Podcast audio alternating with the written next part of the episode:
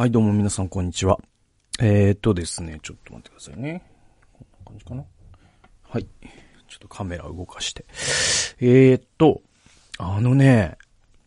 ちょっと、どうかなあの多分皆さん、あの、この話を聞い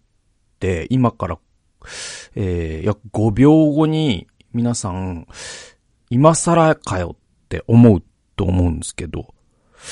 えー、僕ですね、鬼滅の刃無限列車編を見ました。思ったと思うんですよ、今。今更かよって。で、でえっと、あのね、これ、まあまああの、見てからもう1ヶ月ぐらい経つのかな。まあまああの、だから、その、2020年ですよね。だからそのコロナ禍の、えっと、もうもう社会現象というかね。だから、その、まあ、これ聞いてる方も結構見た人多いんじゃない？その割合で言ったら。だから、あれってなんか1000万人とか言ったっけ？なんか、いや、違うか。わちょっとごめんなさい。ちょっとあの、間違ってたらごめんなさいけど、えっと、とにかく、あれですよ。だからその、えー、千と千尋の神隠しが持っていた、その日本の映画興行収入記録とか、あとはその劇場動員数記録とかを、塗り替えたという、まあとんでもない、その社会現象になった。しかもコロナ禍ですよ。だからその、人々が出控える中、あの映画を本当にこう、何度も見に行った人がいっぱいいたみたいな話なんですよね。だから本当にこう、日本がある種こう、夢中になった、えー、という映画でございます。はい。そして、その、えー、なんだろうな。そうそうそう。それで、その社会現象にもなって、その子供のみならず、大人たちも夢中になりみたいな、えー、ことじゃないですか。で、えーっと、だからその見てる可能性も皆さん高いのかなと思うんです。それで僕は、なんか、えーっと、あのね、当時僕はその2020年、えー、秋に何をしていたかというと、まあまあそのコロナ禍で、えっと、割と僕はそもそも人と会うとか、あの、あんまり、なんか低刺激が一番心地よいから、そこまでそういう出かけられないストレスみたいな全然なかったんですけど、えー、それでもなんかこうね、あのーうん、まあ YouTube とかも続けていたし、でいて、なんだろうな、あの、だから2020年は鬱にもならなかったし、割とこう通常運転の日々を過ごす中、えーそんな中ですね、その鬼滅の刃現象みたいなことがあって、僕はすごく興味はあったんです。で、それはなぜかというと、僕はその、あの、ダースレイダーさんっていう、そのラッパーの人の、その YouTube を、そのコロナ禍きっかけですごく見るようになったんですね。それはその昼からなんですっていうコンテンツがすごく面白いのとか、あと対談ですよね。だから、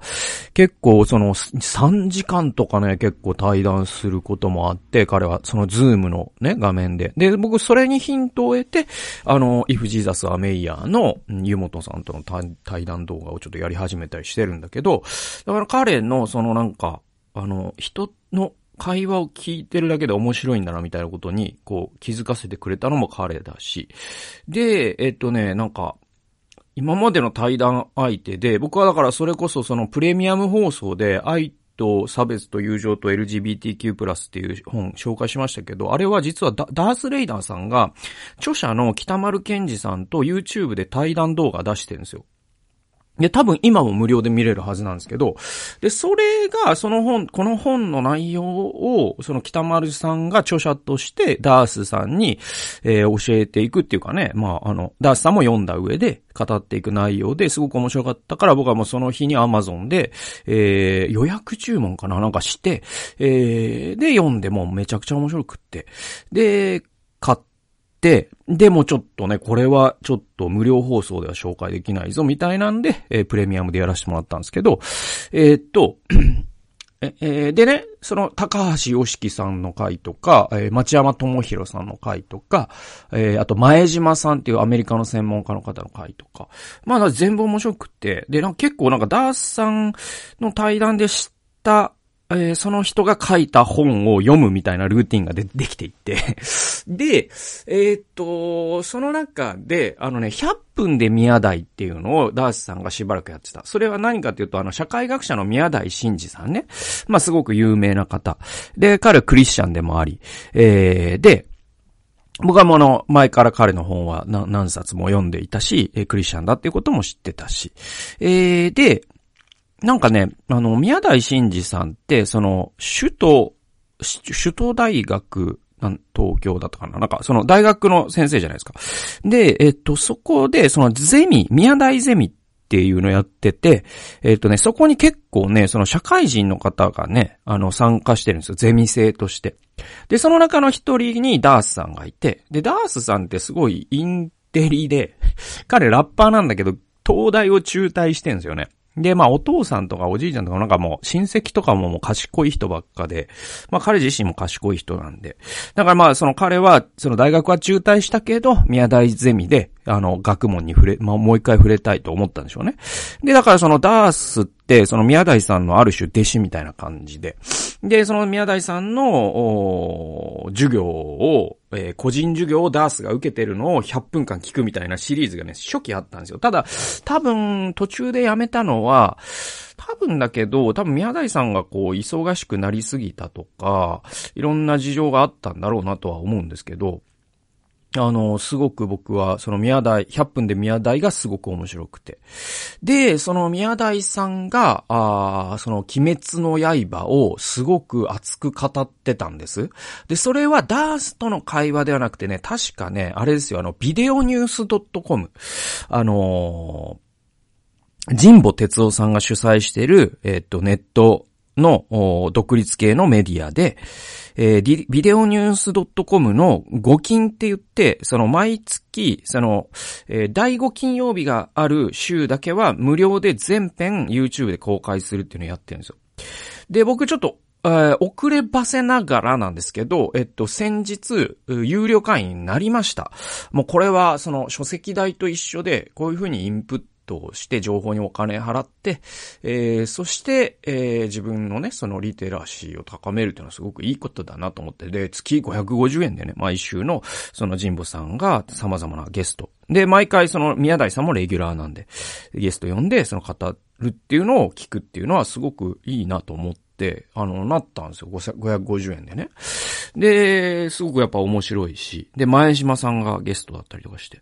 で、で、神保さんっていうのはだから、僕あの、夜からなんですを、えー、ね、神保さんゲスト会2200円払って有料で聞いて、で、それの感想を僕プレミアム放送で語ったっていうのを先々週ぐらいやりましたけど、まあそういう神保さんのえっ、と、ビデオニュース .com で、時々ね、映画を語りまくるっていう回があるんですよ。で、それが5金と重なってた時があって、その時に、とにかくもう1時間以上、その、宮台さんが、鬼滅の刃の無限列車編について語りまくってた。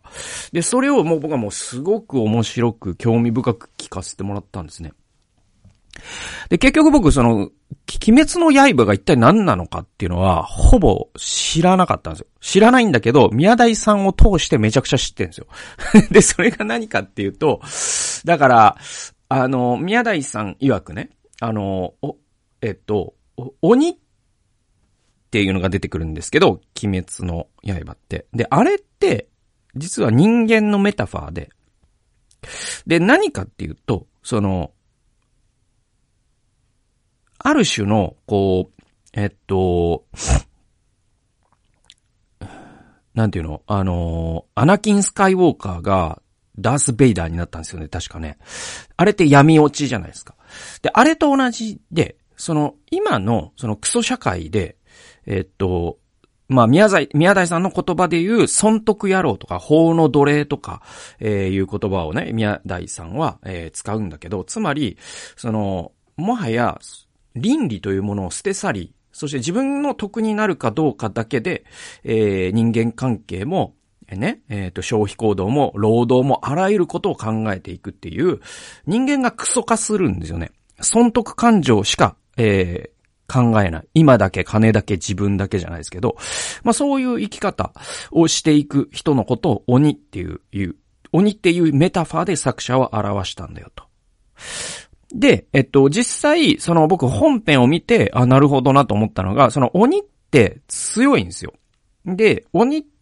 て人間とは違うルールで生きてるから、その、傷を負っても回復しちゃうんですよね。で、人間は傷を負ったら回復しないんですよ。だからすごくアンフェアな戦いをすることになるんです。だから鬼の方が、実は、その有利に物事を進められるんですよ。だから人間は闇落ちするんです。そして鬼になる。つまり、宮台さんの言うところの法の奴隷。つまり、ルールになきゃ何でもやっていいんでしょう。ルールにあるから何でもやっていいんでしょう。で、今までのその倫理というところで支えられていた、これルールには書いてないけど、当然人間なら他者のことをおもんぱかってそれはしないよねということをどんどんし始めるっていう社会が訪れているのが現代という社会で、え、それをその比喩的に表したのが鬼という存在なんだと。で、それに対して、えっ、と、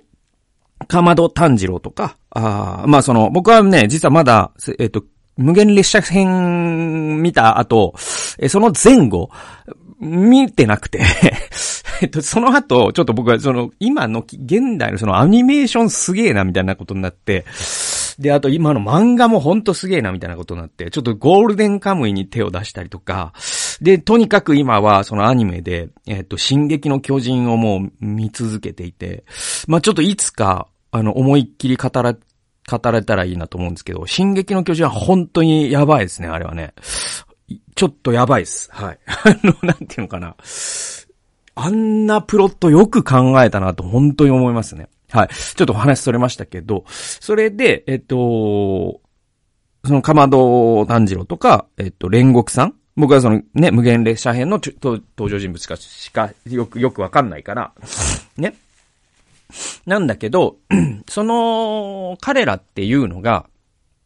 その鬼に対して、えっと、鬼殺隊っていう形で対抗していくんだけど、彼らには倫理があるんですよ。で、倫理を捨てた人たちと倫理を保、ね、倫理、えー、を持った人たちが戦うと、なんていうの？あの、捨てた人の方が強いに決まってるんですよ。で、これってね、あの、非対称なんですね。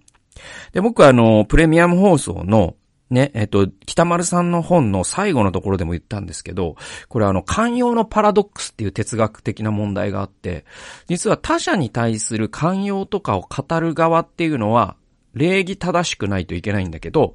他者に対する寛容というのを捨てた側、つまり差別ってありだよね。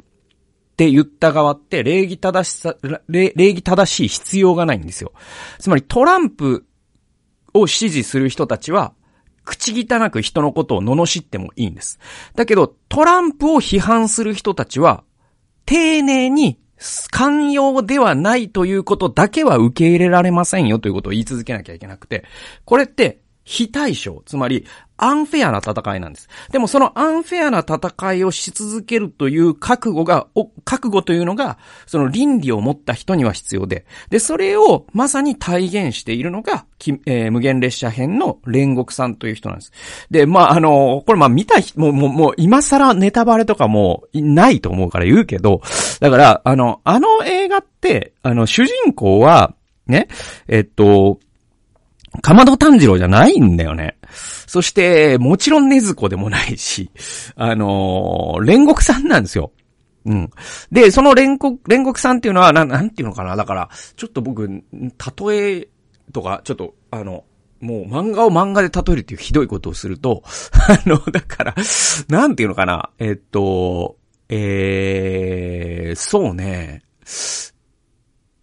位置的には、だから、初期のワンピースの時の、なんだっけ、シャンクス？なんか、ね、ルフィのお兄さんとかいるじゃないですか。だからその、主人公が今はもう到達できないほど強い立ち位置の人っているじゃないですか。その感じなんですよ、煉獄さんって。で、その煉獄さんがいるおかげで、そのね、えー、なんていうかな。炭治郎はなんとか危機を切り抜けるんだけど、実は、えー、これラスト3、40分とかってもうほぼ煉獄さんの話で、で、それは、あなんだっけ、えっと、だから、上限の、上限の3だったかな。だから、なんかすごいランクみたいのがあって、で、その加減より、加減のなんとかと上限のなんとか。で、上限の1みたいのが一番最強みたいなことで言うと、もう、ほぼラスボスに近いぐらいのやつが突然現れて、えー、かまど、じゃなくて、えっと、煉獄さんと戦う。で、もその、それを見てるかまど炭治郎とか、もう主人公側のね、えっ、と、ドラゴンボールでいうクリリン・ヤムチャとか、あの辺とかはもう何が起きてるかわかんないぐらいの戦いをするわけ。で、そこで、その、えっ、と、煉獄さんの過去が語られるんだけど、その時に、ね、えっ、と、もう、ものすごい剣術の家に生まれて、えー、そして、えっ、と、煉獄さんはもう、あの、なんていうのかな。もう、さ才能がえげつないわけですよ。だから、その子供の頃からもう、やばいんです、才能が。で、えー、もう、親を超えるんじゃないかっていう。親も達人なんだけど。で、その時にお母さんが病気で、で、お母さんが死ぬ前に煉獄、幼き煉獄さんにこう言うんですよね。あなたは人よりも強いと。で、人よりも才能を持ってると。で、あなたが人よりも強くて、人よりも才能があるということは、それを自分の利益のために使うのではなくて、他者のために、世の中のために、誰かを助けるために使う。そのためにあなたは強く人よりも能力があるんだよっていうことを言うんです。これまあ英語で一言でノブリス・オブリージュと言えるんだけど、まあこれをそのジンボさんはすごくこれこそがまさにこの日本に2020年の日本って、あの時の世の中を思い出してください。まさに、その政府がほぼ鬼みたいなことになってたわけですよ。だから本当に法の奴隷、損得野郎になってたわけです。で、森森友学園、加計学園、思い出してみてくださいよ。で、ね、オリンピックをめぐるごたごた。えー、全員が本当に自分のことしか考えていない。えー、平気で嘘をつく。えー、そしてルールに書いてないなら何もやってもいいんでしょっていう形で、えー、平気で今までの前例を、えー、破棄して、えー、任命権とかっていうことを行使して、えー、そして、えー、なんだっけ？あの、えー、っと、内閣法制局じゃなくて あれですよ、あの、えっ、と、東京地検のね、はい。あのー、任、任命拒否みたいな話があったじゃないですか。だから、あれとかって、本当に、その、今の日本ってもう本当にクソしか生きていけない世界っていうか、クズしか上に上がれない世界みたいなことに、本当にみんな辟易としていて、えその時に、えこのね、無限列車編のメッセージが、まさにその言葉化はできないにしても人々の無意識に刺さって、まさにこういう世界を我々は望んでいたはずなのになんで世の中映画館から出たらこんなクソ世界なんだろうみたいな、そういう形で流行ったんじゃないかってことを宮台さん言っててね。あ僕もすごく納得したんですけど。で、そのノブリス・オブリージュですよ。そしてその、えっと、鬼がね、あのー、煉獄さんに言うんですよ。お前そんなに強いんだったら鬼になれと。ね。で、鬼になったら、すごいぞと。俺は本当にいいぞ。怪我治るぞ、つって。で、もう最強になれるぞ、お前は。つって。ね。鬼、鬼になれよ、と。鬼になったら得だぞ、なんたって。ね。コスパいいぞ、つって。言うんですけど、あえー、っと、それがどうした、つって。断る。つって、それがどうした、断る。それがどうした断るって言って傷つきながら戦い続けるんですよ、煉獄さんが。で、えっと、俺とお前では価値観が違うって言うんです。だから、あの、共有している前提がないから、会話不能だって言うんです。だからもう、くずかした人と倫理を持った人は会話不能なんです。だけど、倫理を持った側というのは丁寧にそれをやらなきゃいけなくて。アンフェアな戦いをしなきゃいけなくて、それでもやるっていうのが、実はこれって、あの、ギリシャ哲学でいうところの、えっと、主治主義と主義主義っていうのがあって、で、これが主義主義に当たるんだっていうことを、宮台さん言ってて、だからその、功利主義とまた違う話なんですね。功利主義って、これ助かるからやるんでしょ。で、ね、つまりその、えっと、効果があることが良いことだって考えるのが功利主義なんですよ。でも、良いことだから効果があろうがなかろうがやるんだっていうのが主義主義なんです。で、えっと、その宮台さんは煉獄さんってあれ主義主義ということを貫徹したっていう姿。で、それがまさに今のくず化した社会、えー、日本で見られなくなっている。それこそが、えー、あの映画があれだけメガヒットした理由なんだってことを宮台さん言ってて。で、ずっとずっとね、僕ね、それ覚えてて。いや、ちょっと見なきゃいかん、見なきゃいかんと思いながら、なんか腰が重くて見れてなかったんですけど。まあ、ついに見ましてですね。で、そこから、現代のちょっとアニメえげつないなってことになって、なんか、ちょっとこれ話し始めるとちょっと長くなっちゃうなどうしようかなまあまあでも、ちょっと、あのー、またいつかアニメは語りますから、あの、ちょっとね、あの、そこまで深くは立ち入らないんだけど、とにかく、その今のアニメってほんとやばくて、なんていうのかな、僕、その、なんかさ、90年代初頭とかってなんかコンビニって高い割にうまくないみたいなイメージあったじゃないですか。ね。だけど今、そっからワープしてさ、30年後の日本、2022年の日本に来たら、コンビニってもうすごいじゃないその商品のクオリティが。ちょっともうレストラン超えてんじゃねみたいなさ。なんか、それぐらいの変化があって、なんか、昔のアニメって、なんかその、コミックの劣化コピーみたいなところがあってさ、特になんかもう、もう、覚えてんだけど、スマラ、スラムダンクとかひどかったじゃないですか。ね？なんか、コートのさ、端から端までさ、100回ドリブルするバスケないじゃん。で、それをやってたんだけど、昔だから、あと、その、かめはめで30分引っ張るとか、目で止まりすぎだろ、それとかさ。ほんといろいろあったんだけど、で、その、原画もが凄すぎるから、結局そのアニメって、ちょっと、がっかり感がすごかったんだけど、今、逆の関係になってて、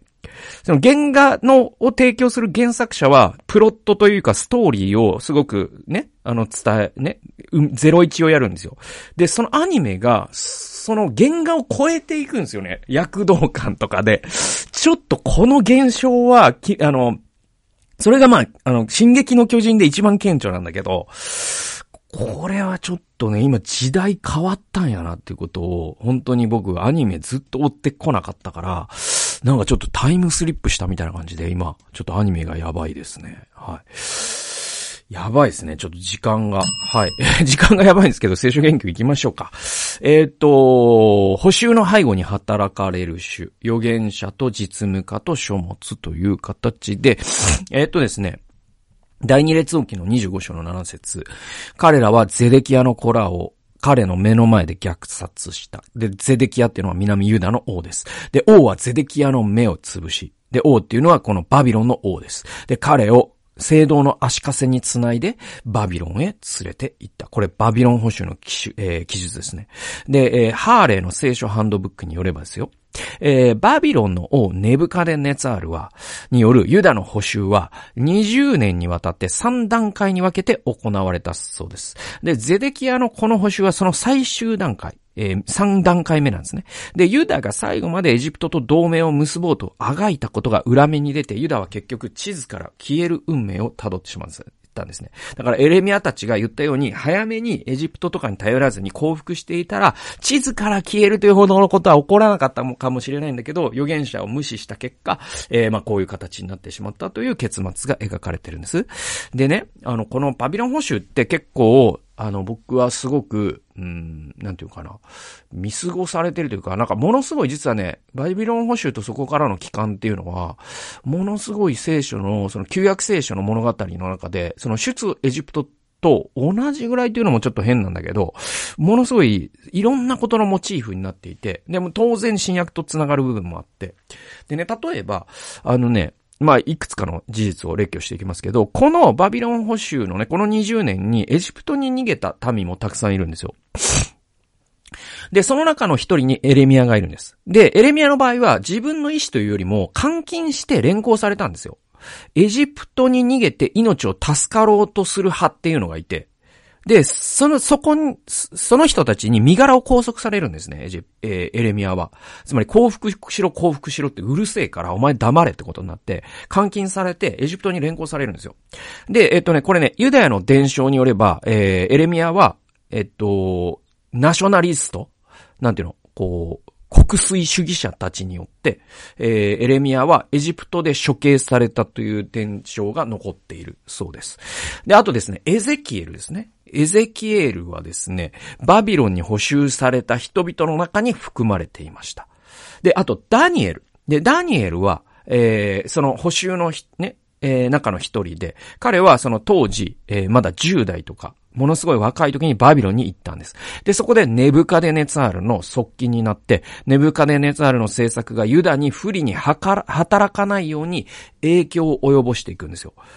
だからそのエリートとしてね、そしてば、えー、育てられて、そしてバビロンの言葉を喋り、で、バビロンの交換になっていくんですよ。で、えー、彼は政策に中枢から影響を与えて、えー、ユダを滅亡させるというところまでいかないように影響を与えたんです。内側から。で、列王記っていうのは、ね、そもそもこの列王記という書物っていうのは、もちろん諸説はあるんだけれども、この捕囚の時代に書かれたというのが有力な説だそうです。で、これ民はこれを読んで、自分たちの境遇が自分たちの罪であ、罪のためであったことを知り、イザヤの予言の成就であるこの捕囚が終わって、いつかエルサム、エルサレムの宮が再建されるということを願ったんです。でね、これ、えっと、また別な僕話で、あのー、神とパンデミックっていう本を僕 NT ライトのね、本を僕あの、以前紹介したと思うんですけど、あの、それとも関係があるんですけど、実はあの、えっと、シナゴーグっていうか、えっと、いわゆる街道って出てくるじゃないですか。その、新約聖書に。で、あれって補修前にはない文化だったんです。なぜなら神殿があったから。ソロモンの神殿があったから、そこが中枢だったんですね。で、北のイスラエルにはその高きところとかそういうのがあったんだけど、とにかくその神殿というものがあったからそこがフォーカスになってて、えー、そこで礼拝する。あるいはその、全、ね、そのイスラエル全土の人たちはそこの方角を向いて礼拝する。で、これ、歴代史にも書かれてますけど、そういう形で、えー、ね、ヤーウェイ崇拝というのは保たれていたんだけど、えー、補修時代になると、その、イスラエル神殿っていうのがそもそもなくなる、なくなるんですよ、物理的に。えー、そうするとっていうことで、えー、バビロン時代に、その、シナゴーグに集まっ、そして、えー、このトーラーを読むという、そういう習慣ができていくんです。で、その名残が、新約聖書にある、えー、イエスが街道で、ね、えー、今このイザヤ書の予言が成就しましたっていうね、最初のくだりあるじゃないですか。で、あのシナゴーグ。で、あれって補修時代に作られるんです。で、さらにあのシナゴーグの伝統がそのパウロとか、えペテロとか、えユダヤ教徒からキリスクリスチャンになっていた人たちを通して、教会という実践になっていくんです。だから我々が今教会の街道を持っているのは実は補修時代のシナゴーグという習慣をユダヤが取り入れるというところまで実は遡ることができるんですよ。これすごいですよね。だからイスラエルの歴史ってこの補修によって新たな段階に入るんですね。で、えー、一方でそのエレミア、エゼキエル、ダニエルの存在、そして何よりこの列王記が書かれたという出来事が、えー、主は風前の灯火となったイスラエルの歴史をそれでもくすぶる闘神を守るかのように火が消えないように神様がお守りになったっていうのがよくわかるんですよ。はい。で、まず預言者ですね。エレミアとかエゼキエルが代表ですけれども。そして予言的な実務家。えー、これダニエルですね。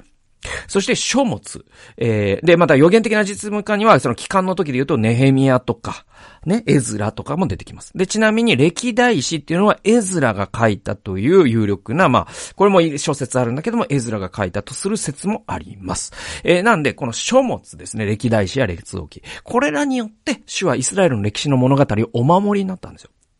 で、70年の補修の後、ネヘミアやエズラによる帰還と宮の再建は、えー、今度はメシア到来への期待へと変わり、イエスの誕生で歴史は一つの節目を迎えていきます。で、何が言いたいかというと、神様は、ご自身のご計画をお守りになるってことです。で、私たちがいくら失敗し、惨めに主のご計画を台にし、台無しにしたとしても、主はそれでもご自分の物語を完成されます。で、バビロン捕囚の間、主が物語を守られた方法は、えー、預言者と実務家と書物を通してだったんですね。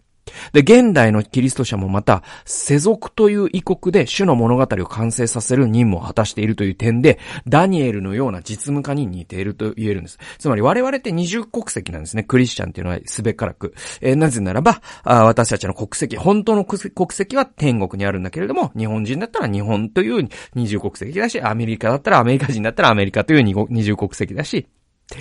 えー、なんで、えあらゆるクリスチャンっていうのは二重国籍なんですよ。で、本来我々の故郷というのは天にあるんです。だけど、一時的にこの日本という場所、あるいはアメリカという場所にも国籍を置いているという意味で、えー、そのダ、ダニエルのような存在なんですね。